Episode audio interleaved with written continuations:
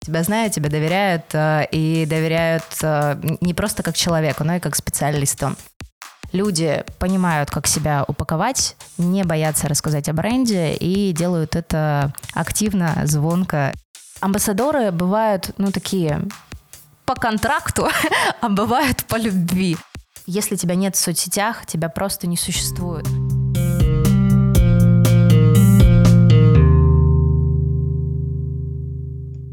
Друзья! В эфире подкаст «Маркетинг сверху», второй специальный выпуск. А, сегодня у нас в гостях а, Анастасия Гуснецова, а, владелец, основатель агентства экспертных медиа «Лифт».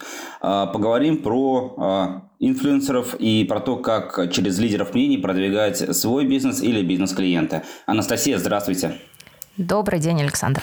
Добрый день. Анастасия, расскажите немножко про себя, про свой опыт, где работали, как пришли к собственному агентству, какие-то интересные кейсы. Начну тогда с самого начала. Дело было в 2012 году. А, я тогда сама завела свой первый блог. А, тогда из самых распространенных платформ было ЖЖ. Инстаграм только-только появлялся в России. А, нет, вру, еще Твиттер был, где тоже активно все твиттерили. И я развивала блог для себя, про себя, о том, э, что мне интересно, чем мне интересно заниматься, и вообще дело было в Омске. И как-то так э, очень быстро этот блог стал популярным. Э, я спустя месяца четыре, наверное, стала одним из э, самых востребованных региональных блогеров на тот момент. И э, это было не только, э, это была активность не только для такого социального поглаживания, смотрите, какая классная, какие я постики пишу, но и очень быстро это конвертнулось в работу мне предложили работу сначала на радиостанции пиарщиком, а потом пошло-поехало. И так я очень быстро поняла, что история с э, медийностью, с развитым личным брендом э, вообще хорошо конвертируется в деньги, как ни крути. Потому что тебя знают, тебя доверяют, э, и доверяют не просто как человеку, но и как специалисту.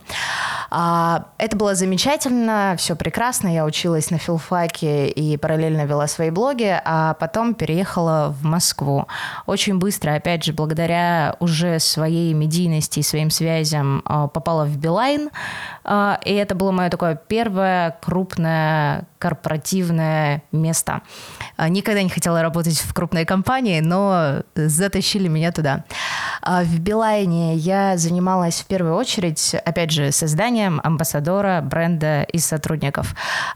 И на тот момент, это в 15 наверное, году, а, я поняла, что а, в первую очередь, а, когда ты хочешь продвинуть компанию, тем более сервисную, ты должен рассказывать, а кто делает продукт, кто стоит, собственно, за этим логотипом и какие это люди, какие это специалисты, разговаривать их языками. А что это значит? Это значит первое лицо компании должно быть э, ярко засвечено. Это нужно показывать специалистов разных областей.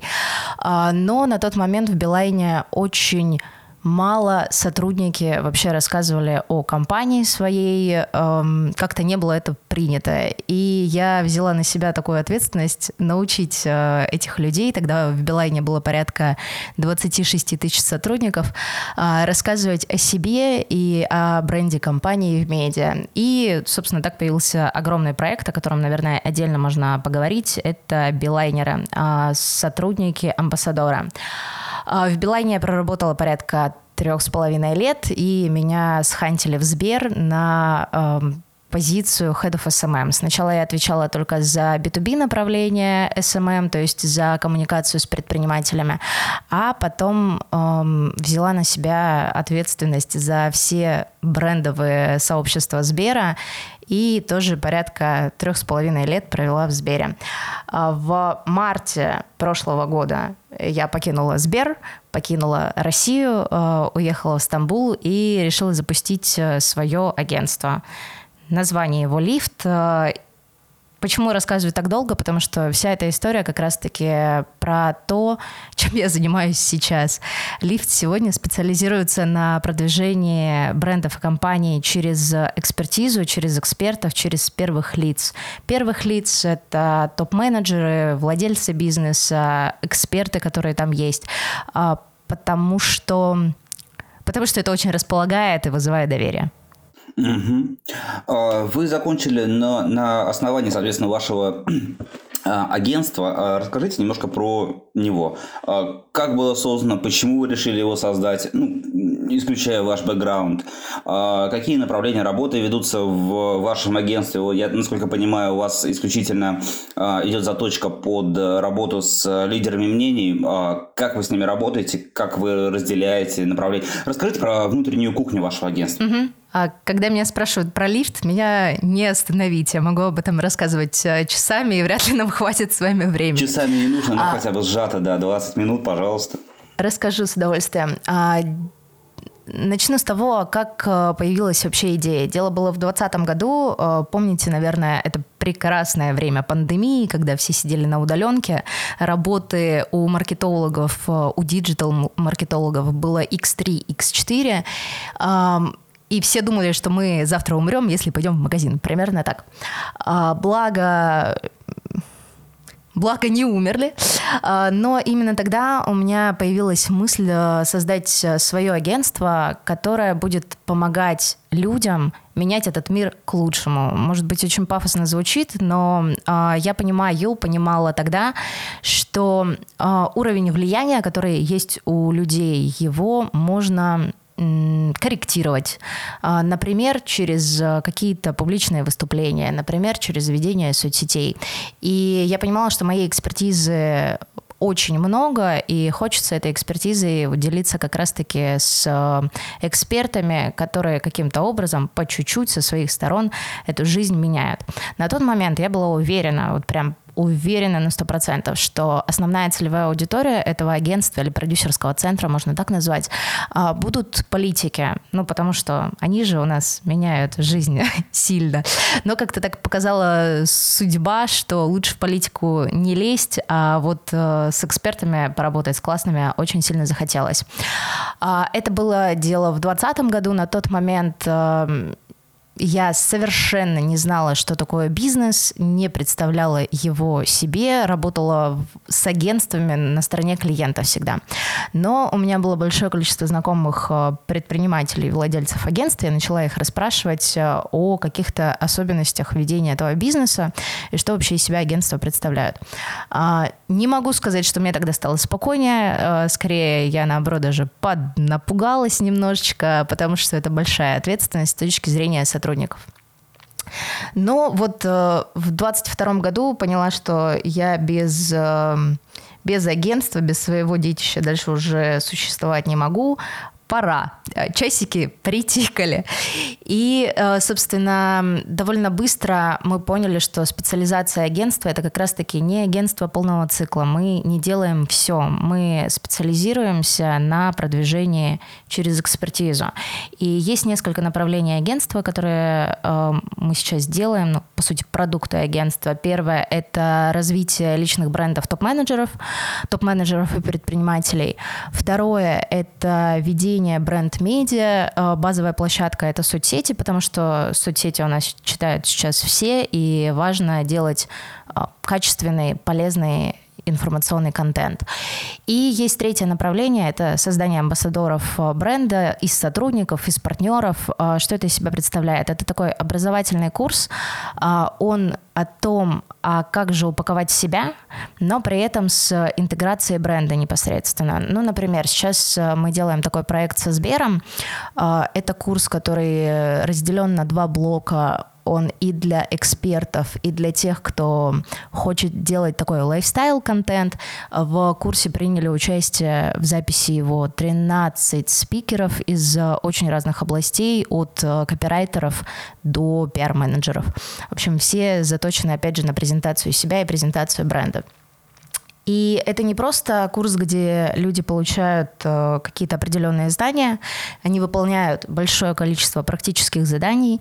Э, в каждую лекцию, в каждое задание интегрирован бренд, в данном случае бренд работодателя Сбера, и люди получают обратную связь на то, что они делают. Ну, например, я завела телеграм-канал как участник, эм, я понимаю, что ничего в этом не понимаю. И приходит ментор, который за руку проведет по каждому пункту, расскажет, а как правильно выбрать название, а как а, корректнее подобрать аватарку, как можно подправить описание, чтобы просто было находить этот канал быстрее и проще. И вот это вот наставничество, это, пожалуй, ключевой э, фактор эффективности такого проекта. Люди понимают, как себя упаковать, не боятся рассказать о бренде и делают это активно, звонко, весело, ярко, так, чтобы аудитория запомнилась. Угу.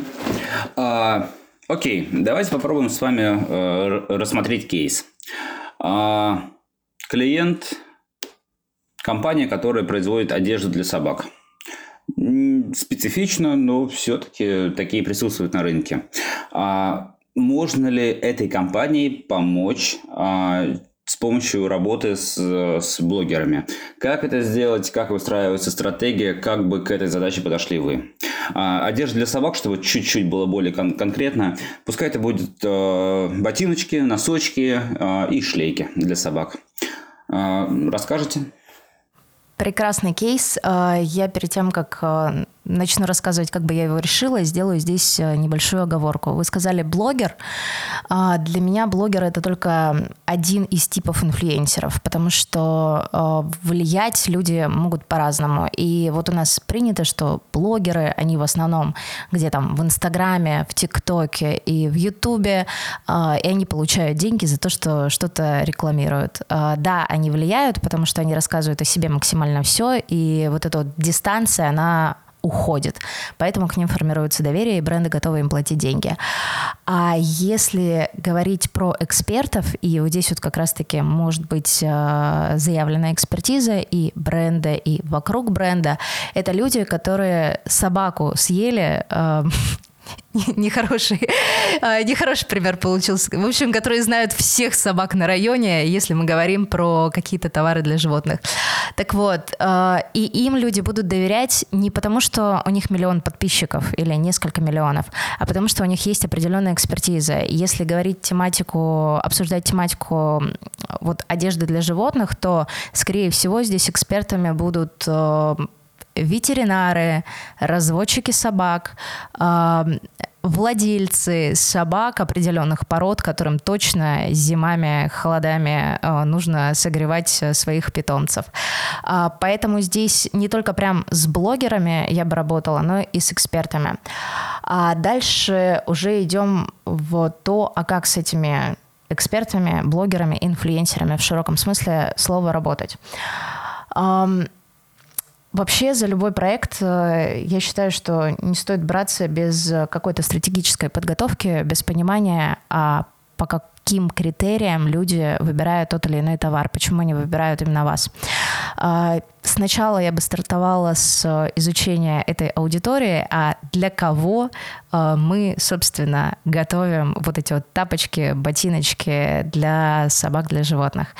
А, я предполагаю, я не собачница, скажу честно, а, предполагаю я, что есть э, определенные виды, роды, породы собак, которым это жизненно необходимо, и кто будет покупать какую-то такую одежду из необходимости, потому что иначе их песик замерзнет. Это первая категория аудитории. А вторая, там третья, это скорее э, те, кто увидят некую моду и захотят себе так же.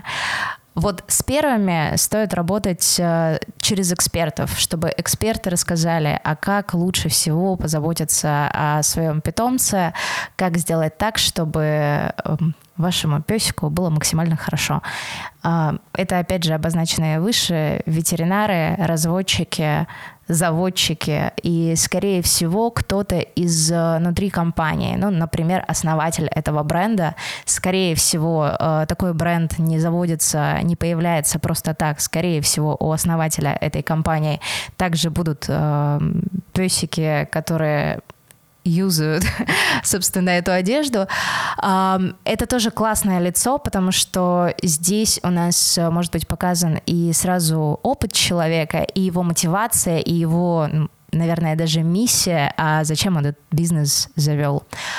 А во второй волне, э, чтобы нарастить охваты, чтобы нарастить вот эту вот моду э, использования бренда, здесь уже в ход идут да, больше лайфстайл-блогеры, но тоже не простые, а с нужными собачками. Потому что если они просто будут рассказывать об этом бренде одежды для животных, ну, классно, доверие это все равно никакого не не появится, потому что этот блогер на себе, на себе и на своем питомце не прочувствовал все прелести бренда. Поэтому здесь, если говорить про блогеров, то нужно выбирать тех, у кого есть собаки, кому действительно э, нужно, можно задарить такой комплект, и он ему действительно пригодится, и чтобы этот э, пользовательский опыт был максимально искренним. Угу. Угу. Отлично, спасибо большое. Спасибо, э, развернутый полный ответ. А, давайте поговорим а, о том, о чем вы уже упомянули. А, вы э, заметили, что блогеры это лишь одна из, скажем так, разновидностей лидеров мнений. Какие еще есть, бывают лидеры мнений? Как их выбирать? Как подобрать свою блогерскую аудиторию? И очевидный вопрос очевидным ответом, но все-таки а, осветите его, пожалуйста. А, инфлюенсеры-миллионники, есть ли от них ток, толк и а, с кем работать выгоднее и целесообразнее? С микроблогерами или ну, с макроблогерами? Вам слово. Какие классные вы вопросы задаете, Александр. Ох, э, сначала про типы инфлюенсеров. Э, это исключительно моя типология. Я просто очень много работала и с одной стороны, и с другой стороны с инфлюенсерами и сделала для себя такую типологию, чтобы мне было понятно, чтобы моим сотрудникам было понятно, чтобы клиенту было проще и понятнее тоже донести э, смысл и пользу. Конечно же, бесконечное добро. Так вот, помимо э, лайфстайл-блогеров и помимо экспертов, я еще два типа инфлюенсеров могу могу выделить. Третий, получается, тип – это селебрити, то есть люди, которые уже обладают э, каким-то лицом, какой-то медийностью, и э, все, что касается интернета, им нужно для того, чтобы допродавать свои какие-то товары. Э, что это значит? Кто эти люди? Э, скорее всего, это актеры, это музыканты, в общем, артисты в широком смысле этого слова, для кого медийность – это вот база такая. А, например, какой-нибудь певец заводит э, свой блог. Для чего? Для того, чтобы понятно, сформировать э, связь, отношения со своей аудиторией, чтобы о следующем треке, например, этой аудитории рассказать, чтобы аудитория уже ждала этот трек. А, почему? Да потому что это не просто певец хороший, а еще и человек какой-нибудь замечательный.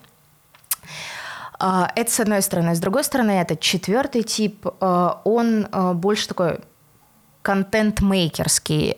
Люди, которые вряд ли будут себя называть блогерами и вряд ли себя будут называть селебрити, но они делают классный контент, и в основном этот классный контент имеет какой-то определенный формат. Зачем это нужно? Формат не нужно придумывать каждый раз из раза в раз. А, тебе не нужно супер-пупер креативить, но ты делаешь очень классно в одном формате. Яркие примеры, думаю, помните, был, есть такой, а, давно его просто не видела, не слышала, Макс 100-500, который на леопардовом фоне а, рассказывал, показывал смешные ролики из Ютуба. Вот это вот тот формат, который придуман как будто бы им, и никому больше его прицепить невозможно. Либо эм, из известных Юрий Дудь эм, делает интервью, и понятно, чего от него ожидать. Вот это вот, э, этот баланс на ожиданиях и реальности он тоже хорошо работает. А кому кого выбирать? Здесь уже зависит от э, бизнеса, который хочет поработать с инфлюенсерами, и а, от его сферы деятельности. Если товары, продукты а, являются м, легкими, и они могут быть куплены эмоционально, эмоциональные покупки это вообще то, что доктор прописал, то тогда легче, проще и с более понятным выхлопом идти в сторону лайфстайл-блогеров. Лайфстайл-блогеров и, наверное, селебрити. Селебрити тоже иногда э, размещают рекламу. Почему так? Потому что этих людей знают, э, притом знают... Э, очень с эмоциональной стороны. Они с этими людьми, там, я не знаю, едят кашу по утрам и выгуливают тех же самых собачек. А, и поэтому еще один какой-то продукт не будет выглядеть там как-то неестественно. Он будет там выглядеть органично.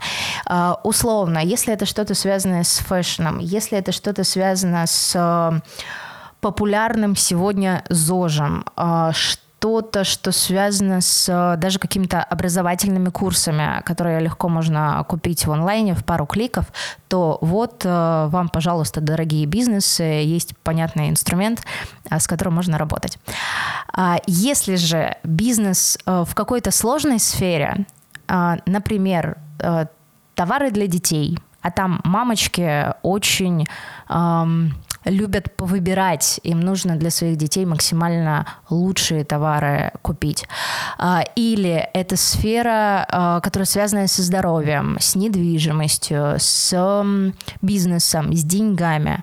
В общем, то, где мы не принимаем решение о покупке спонтанно, где нам а, очень хочется что-то побольше поанализировать, поизучать и точно, однозначно сделать выбор, то здесь э, инфлюенсерами будут э, в большей степени эксперты, ну, то есть те, кто разбираются в определенной области. Uh, да, собственно, и все. Люди, которые делают контент под определенный формат, uh, они тоже размещают рекламу, и туда я тоже рекомендую что-то такое попроще, по поспонтаннее. Так что если у вас какие-то сложные товары, сложные продукты, к лайфстайл-блогерам идти, это будет больновато, выхлоп от них будет ну, малоэффективный, потому что они не смогут с нужных сторон подсветить продукт, либо это будет очень пластиково, искусственно и непонятно. Но эксперты вполне себе могут эту историю развить. И здесь э, отвечу на следующий вопрос, а кому же идти, крупным блогерам или к маленьким блогерам? А, когда мы говорим про экспертов, э, у экспертов очень редко э, будет такое же количество подписчиков, как у лайфстайл-блогеров. Просто потому, что они специализируются в конкретной области, и эта область интересна, ну, прям далеко не всем. Хотя есть и исключения из правил. Мы эм, как-то с командой изучали британский рынок стоматологов. Так вот, в Британии у стоматологов бывают аккаунты по 15-20 миллионов подписчиков в Инстаграме. И при этом контент прям хороший. Поэтому и такие примеры тоже есть, но не в России на самом деле. А, Пу-пу-пу-пу, сбилась с мысли. Кому идти? К большим блогерам или к маленьким блогерам? Да, а, возвращаюсь к тему. Нужно идти к тем, кто будет э, хорошо работать. Э, один блогер, хоть он крупный будет, хоть он будет э, макро, микроблогер, он не решит задачу, потому что основная задача, которую инфлюенсеры решают, это формирование знания о бренде и о продукте, формирование доверия к нему. И это точно не решится одним постом. Э, и здесь мы немножечко перепридумали инфлюенс-маркетинг, а как же сделать так, чтобы даже с маленькими инфлюенсерами, вот теми самыми экспертами, которые недостаточно медийные, делать эффективные кампании. А, мы вместе с ними делаем контент и распространяем его там, где это возможно. Это могут быть тематические паблики, это могут быть э, тематические телеграм-каналы, это может быть таргетированная реклама. В общем, любые инструменты, которые дадут буст контенту, который сделали эксперты. И таким образом мы можем сделать не менее охватные кампании с микроблогерами и при этом не умереть, договариваясь с каждым из них. Угу, угу. А, спасибо большое. А, вы ответили на следующий вопрос о том, что вы ранее упоминали, то, что вы перепридумали инфлюенс-маркетинг, что это конкретно под собой подразумевает. Вы на это ответили. А, окей. А, вы упоминали про то, что в вашей, на вашем прежнем месте работы а, в Билайне, в Сбере вы а, занимались построением, а, выстраиванием системы по подготовке амбассадоров бренда. Расскажите, пожалуйста, кто такие амбассадоры бренда? Как их найти? Какие они бывают? Как их вырастить? Раскройте, пожалуйста, эту тему. А, на самом деле Амбассадор – это не единственное название этих прекрасных людей. Также их еще называют евангелистами, адвокатами, защитниками бренда. А, это те люди, кто безумно любит бренд и его продукты, готов за это платить деньги свои и с удовольствием об этом продукте рассказывает. Амбассадоры бывают, ну, такие по контракту, а бывают по любви, так я это скажу. То есть формальные и неформальные. Например, я являюсь неформальным амбассадором компании Apple, потому что я безумно люблю эту технику. Меня везде и всюду можно увидеть с э, iPhone или MacBook. Мне за это, увы, никто не платит деньги, но я всегда расскажу, что эта техника, ну, мне понятнее, удобнее, комфортнее. И вот эти вот э, битвы Samsung или iPhone, э, я за то, что победил бы iPhone. Вот. А есть э, амбассадоры, э, с которыми там обычно заключен контракт, и есть какие-то материальные отношения, так я это назову. А, яркие примеры Александра, насколько у вас иноагентов вообще можно называть? А то все амбассадоры обычно, они какие-то супер медийные. и не страшно. Накосячили, накосячили в этом ну, плане. Что поделать, а, такое. В какой-то момент э, ярким амбассадором Адидаса, например, если не ошибаюсь, э, был Оксимирон. Или сейчас э, там активно продвигается через того же Дудя и Нойза.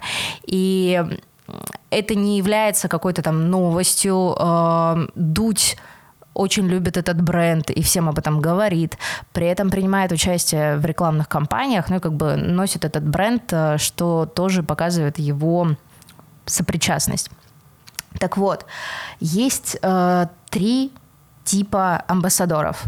Первое – это вот классные медийные личности, которым обычно платят деньги за то, чтобы они любили этот бренд еще больше и еще чаще об этом говорили.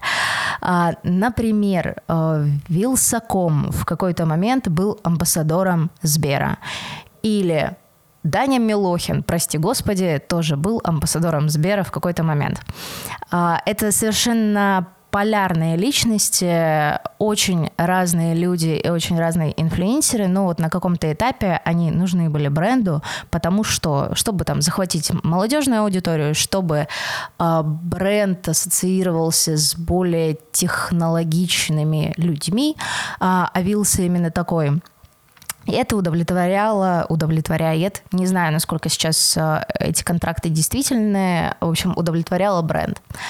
А, обычно на этом все и останавливаются. Все забывают, что есть еще другие амбассадоры. Например, есть амбассадоры-сотрудники. А, здесь э, просто нужно там, знать и помнить, что а, люди, которые работают в твоей компании, они знают про продукт больше, чем все остальные. И они об этом продукте могут с удовольствием рассказывать, если их правильно научить это делать, а, если им намекнуть, что это нужно сделать, а, в общем, рассказать как. И как раз-таки в Билайне это был мой первый проект, когда мы делали таких амбассадоров из сотрудников. А, первое, что на этом этапе нужно сделать, удостовериться, а точно ли сотрудники понимают, что они могут рассказывать о бренде, о бренде и о продукте. А, нет ли там какого-нибудь нормативного документа, который это все дело запрещает. А, крупные компании любят там, на заре своей медийности такой документ выпустить и забыть про него благополучно. А дальше нужно найти тех, кто не боится как бы уже на данном этапе э, разговаривать о бренде и продукте, не боится себя с ним ассоциировать, им нужно только научить, показать, а как это делать максимально хорошо, как упаковать свой профиль, как делать качественный контент, как, э, возможно, даже отрабатывать негатив, который может появиться вокруг любого бренда. Вот это вот все э, может быть решено за счет какого-то курса. И а, есть третья категория амбассадоров, о которой э, задумываются, пожалуй, в последнюю очередь, то ли потому, что это очень сложно сделать, то ли потому, что это практически нереально сделать. А, это амбассадоры клиента. Люди, которые заплатили рублем либо другой любой валютой за ваш продукт, э, люди, которым этот продукт нравится и которые дальше могли бы с удовольствием о нем рассказывать, э, если бы знали, что есть такая потребность. Опять же, вот я такой амбассадор э, Apple, и Apple получает некоторое количество упоминаний своего бренда, не платя мне ничего. Есть тоже разные механики, а как же сделать так, чтобы эти амбассадоры были активнее? А, расскажу на примере Сбербизнеса, пожалуй где как раз-таки была задача вырастить амбассадоров из э, простых клиентов, предпринимателей, тех, кто имеет расчетный счет в Сбере. А, что мы делали? А, мы находили э, классных клиентов Сбера, находили классные бизнесы, которые они ведут, и рассказывали об этих людях на страницах э, Сбербизнеса в соцсетях. То есть получалось, что мы мы рассказывали их кейсы, делились их историями. И за три с половиной года там вышло какое-то немыслимое количество публикаций с э, этими людьми. Что же делали эти люди, лица, собственно, этих публикаций? Они с удовольствием на своих страницах рассказывали о совместном материале со Сбером, тем самым еще раз продвигая бренд. А, становились ли, ли они лояльнее от uh, такого взаимодействия? Да, конечно, потому что они получали еще некоторое количество внимание к себе, некоторое количество подписчиков, потому что мы везде их тегали, и некоторое количество клиентов. И были даже кейсы, когда предприниматели франшизы продавали нормально, так активно на этой волне. И вот эта вот вин-вин коммуникация, она м, максимально располагает и показывает бренд э, с человеческой стороны, лицом. Тогда и другие люди хотят амбассадорить бренд в том числе. А, Анастасия, финальный вопрос на нашей сегодняшней встрече. Расскажите, пожалуйста, как можно вырастить собственных а, амбассадоров для а, большого бизнеса в частности. Но, конечно, для нашей аудитории было бы интереснее услышать о том, как вырастить а, лидеров мнений, амбассадоров, адвокатов бренда. Не суть важно для а, малого и среднего бизнеса. Вот я бы, наверное, даже на малом и среднем бизнесе сфокусировалась, потому что все, что касается крупника, там всегда есть ресурсы. И крупный бизнес понимает, сколько он может заплатить блогерам, чтобы они что-то сделали, чтобы они стали амбассадорами амбассадорами, любли, любили и целовали каждый логотип бренда при виде его. А, когда мы говорим про малый бизнес, мы всегда существуем в ограниченных ресурсах э, и в желании максимальной эффективности. А, как показывает моя практика, опять же, если мы говорим про амбассадоров, то, наверное, первый и главный амбассадор любой компании в малом бизнесе, это основатель этой компании. Потому что он понимает, зачем он это все сделал, а, для кого он это все сделал, а как ему нравится или не нравится свой же продукт, а, насколько интересно это можно подать для аудитории.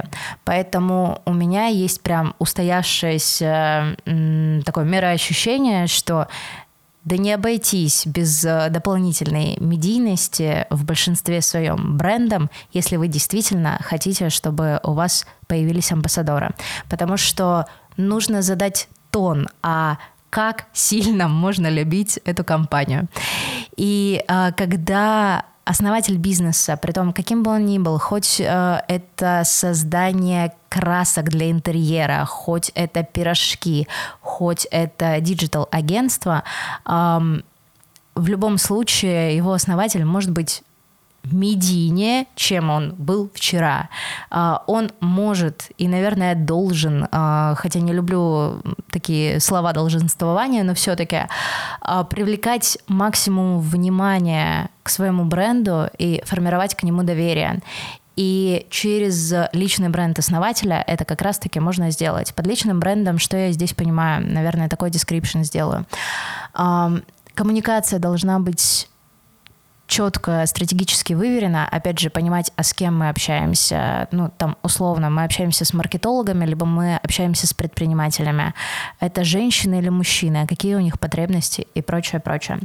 А, эта коммуникация должна быть выверена с точки зрения площадок, где эта аудитория есть, потому что я видела не один и не два грустных кейса, когда владелец какого-то серьезного бизнеса идет в ТикТок, потому что ему так сказали сам не понимая, что в ТикТоке ну, люди все равно хотят какой-то легкий контент получать. Там нужны шутки, прибаутки, а ты там серьезный дядя в пиджаке из себя не сможешь а, это сыграть таким образом, чтобы это было органично. Дальше, личный бренд. А, конечно же, это контент в социальных медиа, потому что если тебя нет в соцсетях, тебя просто не существует. У людей сегодня сформирован паттерн поведения примерно следующий я знакомлюсь с человеком, если он мне нравится, либо если он меня заинтересовал чем-то, я хочу найти его в соцсетях, чтобы иметь возможность дальше с ним каким-то образом коммуницировать. Мессенджеры не решают эту задачу. Контент где-то в соцсетях, да, решит. А, поэтому без контента нам не обойтись. Третий блок, который нужен и нужно учитывать э, с точки зрения продвижения личного бренда и компании, это промо, промо-бюджеты, промо-инструменты, потому потому что в соцсетях сегодня органики ну, практически не существует. Если вы будете делать просто качественный контент, это не приведет э, вас к миллионам подписчиков, да даже к тысяче подписчиков не приведет, потому что э, соцсети хотят немножечко денег, немножечко бюджета, и это действительно там жизненно необходимо. Поэтому нужно добавлять промо, и есть четвертый блок, э, я его называю пиар в широком смысле этого слова, это и участие в разных ивентах, ивентах, это участие в разных медиа проектах, ну, например, как мы сейчас с вами общаемся в подкасте. Это, конечно же, размещение статей в каких-то крупных медиа, потому что для многих бизнесов это важный показатель, насколько ты интересен там какому-нибудь РБК или ведомостям областям. Вот, э, все это вместе собрав, получится у нас один, а может быть несколько крупных амбассадоров бренда из основателей. И это такой, такая ролевая модель для последующих амбассадоров. А следующий шаг я бы предлагала увеличивать медийность экспертов внутри. Ну, например, если есть какой-нибудь классный технолог, скорее всего, он знает лучше всех, а как делается там конкретный шампунь или туалетная вода или, там, я не знаю, лак для ногтей. А, так пусть он об этом расскажет. А, не нужно забирать у него вот это право голоса, а наоборот лучше это каким-то образом подсвечивать с помощью СМИ, с помощью соцсетей, с помощью различных медиа. А, и, конечно, стоит думать о клиентах. А как вы можете им помочь, чтобы они быстрее о вас рассказали в соцсетях, чтобы они вас порекомендовали, потому что амбассадорство это про такую очень теплую и базовую рекомендацию.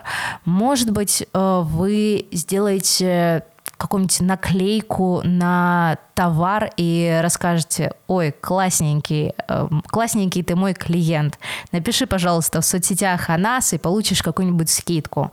Может быть, у вас есть или, возможно, какая-то реферальная программа, где клиенты будут о вас с удовольствием рассказывать и получать какие-то бонусы. Из мне известных, ну, опять же, это уже крупная компания, но все-таки этим, этим активно пользуется Skyink где ты можешь ссылочку разместить в соцсетях, и если кто-то по этой ссылочке пройдет и оплатит э, курс, то ты получишь два, если не ошибаюсь, бесплатных урока. Приятно, приятно, у вас новый клиент в бизнесе, а ваш старый клиент максимально доволен, что кого-то привел за руку. А, поэтому вот все, что связано с рефералками, все, что связано с благодарностями клиентам, это максимально хорошо работает на амбассадорство. Угу. Анастасия, большое спасибо за развернутые ответы на вопросы. А, на этом наше с вами интервью, наш с вами подкаст подходит к концу. А, по традиции, порекомендуйте, посоветуйте что-то нашим с вами слушателям по итогам нашего с вами диалога. Спасибо за диалог, он был действительно интересный, ну и я правда могу до бесконечности рассказывать на тему людей, амбассадоров, медиа, соцсетей и промо. Если говорить про советы, а, пусть их будет три. А, первый совет – это очень хорошо знать свою аудиторию – кто она, чем интересуется, почему выбирает вас, а, где она сидит в медиа, на кого подписана, кого любит, кого ненавидит, а, там, не знаю, кого игнорирует. А, вы можете всегда спросить непосредственно у этих людей, а почему они так делают, и получите очень много инсайтов.